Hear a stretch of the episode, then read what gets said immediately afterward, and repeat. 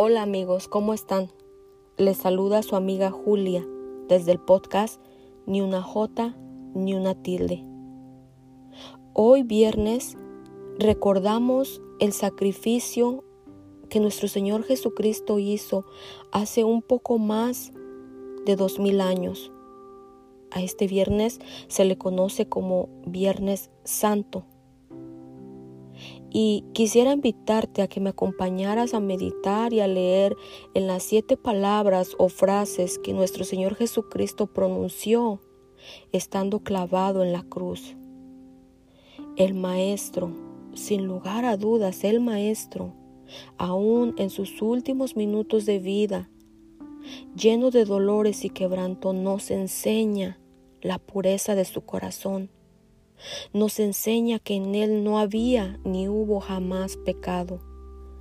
El justo muriendo como un criminal en la pena de muerte que se le impuso, al lado de otros dos ladrones, está redimiendo al mundo, está reconciliando al hombre con Dios. La primera palabra es esta. La encontramos en el Evangelio según San Lucas, capítulo 23, versículo 34.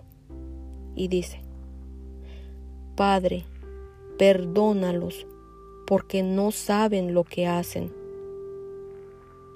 Jesús en medio del sufrimiento oraba al Padre, oraba y pedía por el perdón de aquellos que por celos y envidia lo condenaron a la pena de muerte.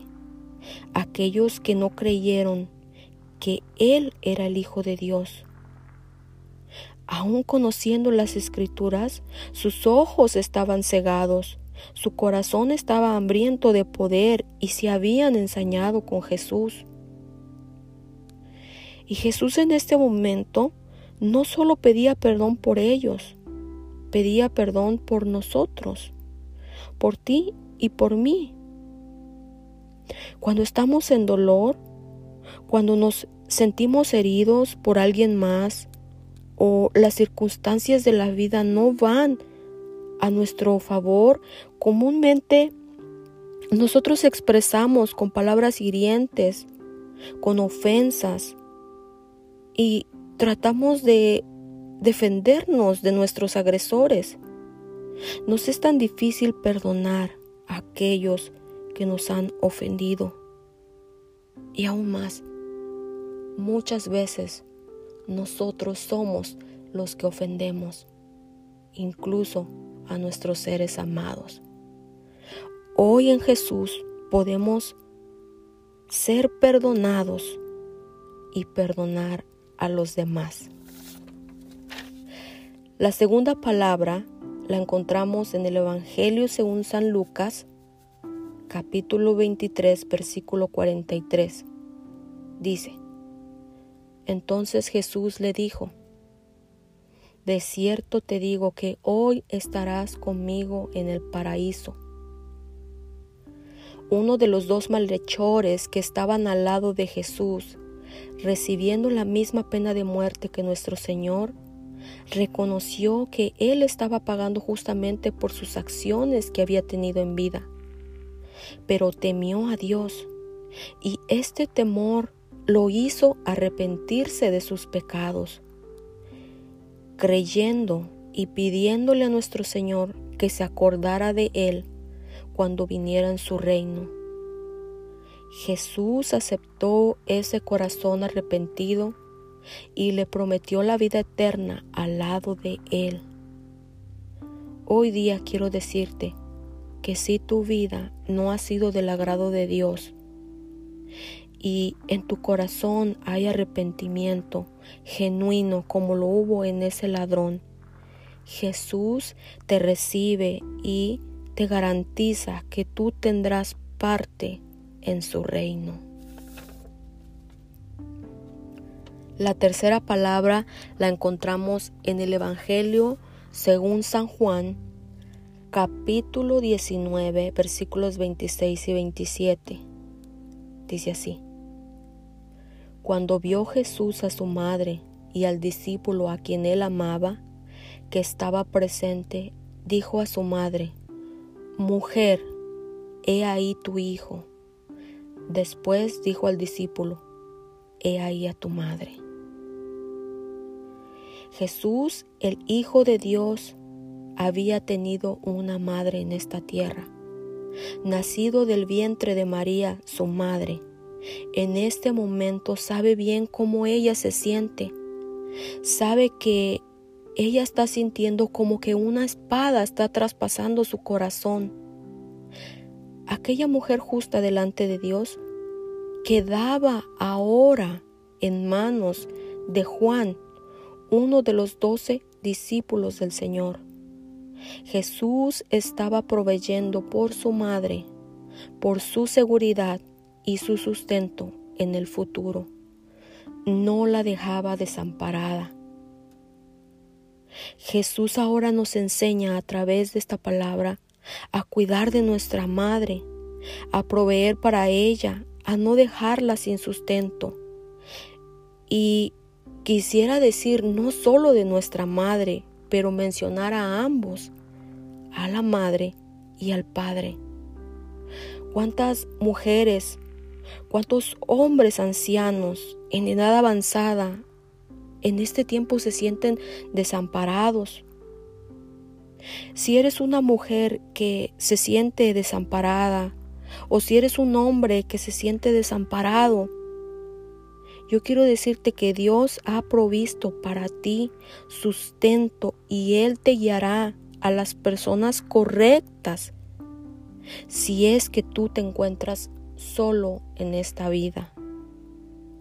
Y si somos hijos, si tú eres hijo, si eres hija, y no has provisto para tus padres, te invito a mirar a Jesús clavado en esa cruz y a que aprendamos del ejemplo que nos dio de no abandonar ni a nuestra madre ni a nuestro padre, porque Jesús proveyó para su madre aún estando Él en dolor.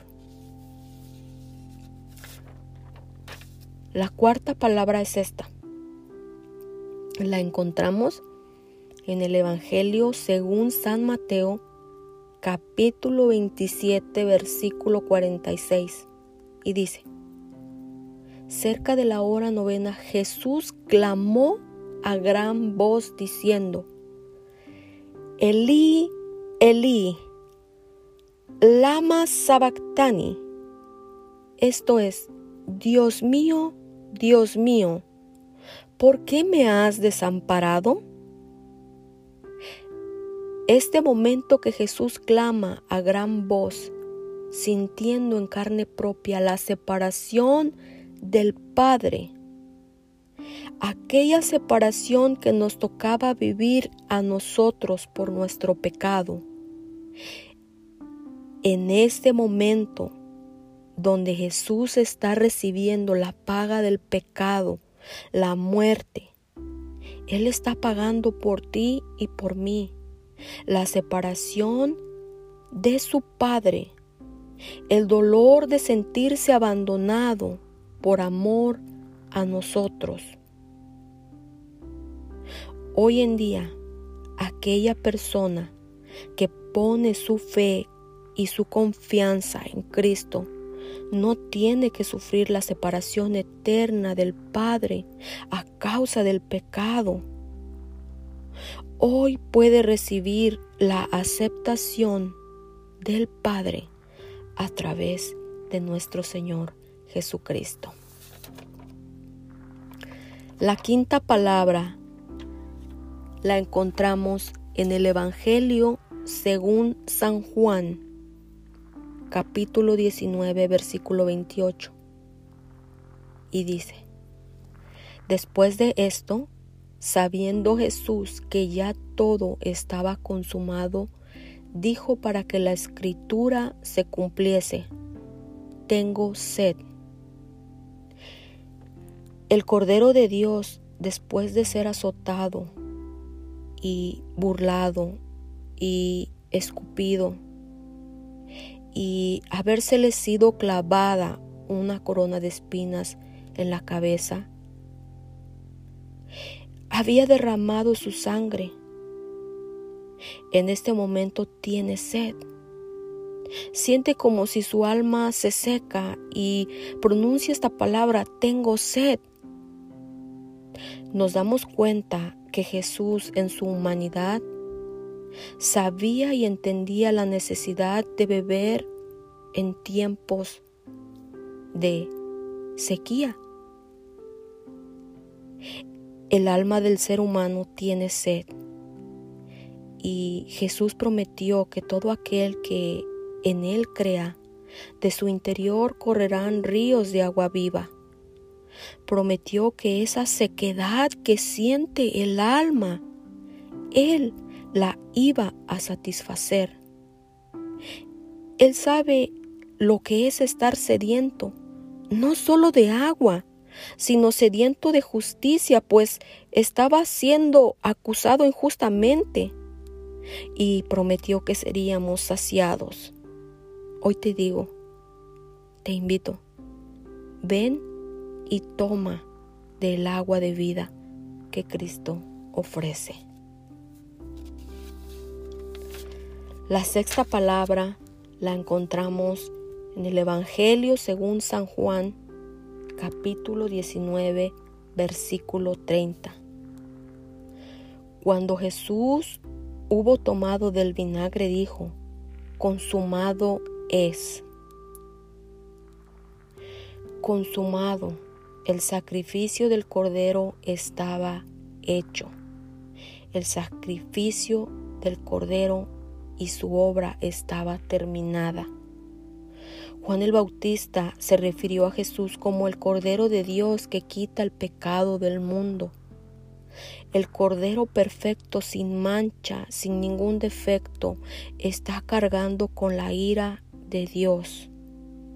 Su misión está concluida. Él se hizo obediente hasta la muerte y muerte de cruz y ahora exclama que todo está consumado. Hoy en día nos queda recibir y creer que nuestros pecados han sido redimidos en la persona de Cristo a través de su sacrificio, a través de su muerte. La séptima palabra la encontramos en el Evangelio según San Lucas, capítulo 23, versículo 46. Entonces Jesús, clamando a gran voz, dijo, Padre, en tus manos encomiendo mi espíritu.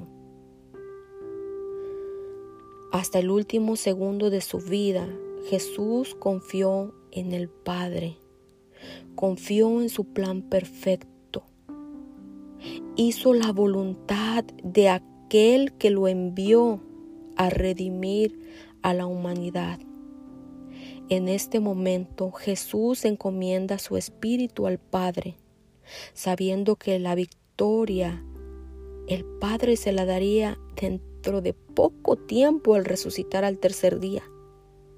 Jesús está venciendo el mundo de las huestes malignas y está confiando su espíritu al Padre. Hoy nosotros tenemos paz para con Dios por medio de nuestro Señor Jesucristo. El castigo de nuestra paz fue sobre él, y por sus llagas hemos sido curados. Hoy te invito a venir a Jesús, quien dio su vida por ti y por mí. Oremos. Padre, gracias por enviar a tu Hijo, nuestro Señor Jesucristo, a redimirnos del pecado.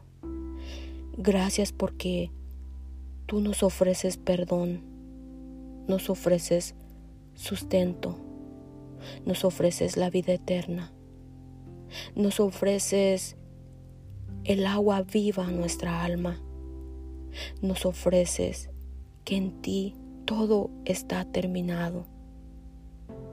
Padre, hoy aceptamos a Cristo en nuestro corazón y su obra y ponemos nuestra fe, nuestra confianza en Él. Gracias Padre, en el nombre de Jesús. Amén.